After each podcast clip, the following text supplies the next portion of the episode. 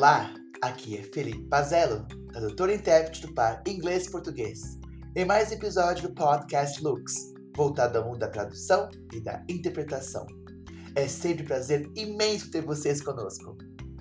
Vamos agora continuar com a entrevista com a tradutora e intérprete Tânia Peters. Tânia, estou curioso. Você teria mais algum caso interessante para nos contar em que você teve que interpretar? Um outro caso bem interessante que eu tive que interpretar foi um caso de tráfico de mulheres.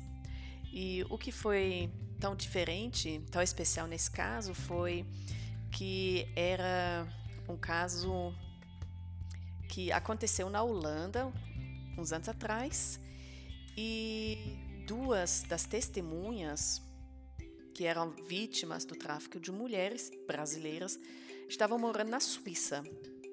Então, o Ministério Público holandês, uh, para poder interrogar essas mulheres, teve que viajar para a Suíça e interrogar as mulheres lá, junto com a polícia local.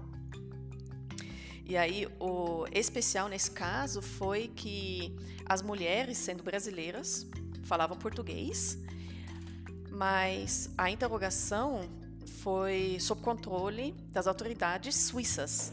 Então, tinha que ter primeiramente uma tradução para o alemão. Só que o Ministério Público era holandês. Então, tudo também tinha que ser traduzido para o holandês. Então, o que, que a gente fez? A gente fez aquele triângulo de duas traduções, duas interpretações, numa só.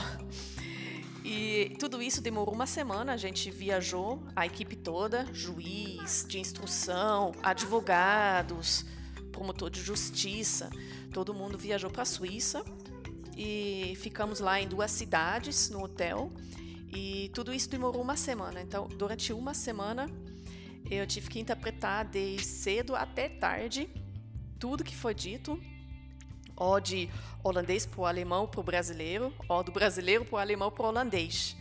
E sempre é esse triângulo.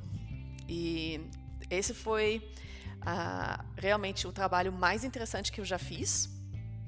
E também o, o trabalho mais cansativo, porque fazer esse triângulo o tempo todo, o tempo todo, nossa, foi muito, muito, muito, muito cansativa. Aí de noite eu chegava no hotel e, ou às vezes até já no, no jantar, a cabeça nem funcionava mais. Aí chegando no hotel era só, buf, cair na cama, dormir. Mas foi uma experiência muito boa e também, nossa, uma viagem muito linda, que Suíça é maravilhoso e realmente muito, muito interessante.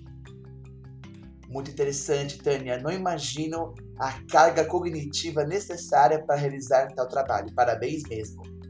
E Tânia, por fim, você teria algum conselho uh, para dar a você mesma enquanto criança ou enquanto jovem? Bom, um, os conselhos que eu daria a mim mesma seriam, primeiramente, siga a sua paixão. Faça alguma coisa que você goste de verdade e nunca pare de estudar. Sempre busque novos horizontes dentro e fora da sua profissão. Agora, mais especificamente para tradução e interpretação, se eu ia começar de novo agora como intérprete, tradutor na faculdade, eu ia escolher também para o meu pacote de idiomas uma língua mais exótica, sendo o japonês, ou o árabe, o indiano, o tailandês, talvez o hebraico, assim, alguma língua bem diferente e realmente me perfeccionar neste idioma.